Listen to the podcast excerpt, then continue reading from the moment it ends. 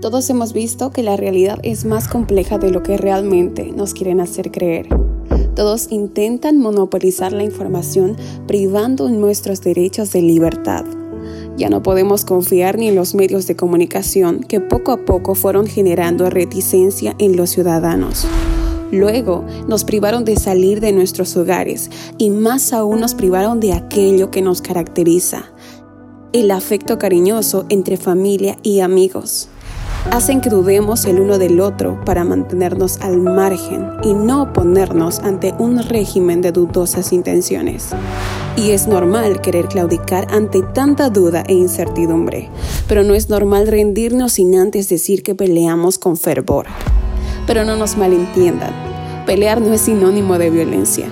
Nosotros somos la generación que pelea a través del diálogo y con acciones de valentía, dándole aliento al que ya no puede y dándole alimento al que ya no tiene. Somos una nueva generación que busca la paz antes que la guerra. Somos una generación que ama más la unión que la indiferencia. Somos aquellos que ponemos el corazón en la mano y con ella nos estrechamos entre hermanos. Somos un reflejo del mundo, pero más que eso, somos espejos de la realidad.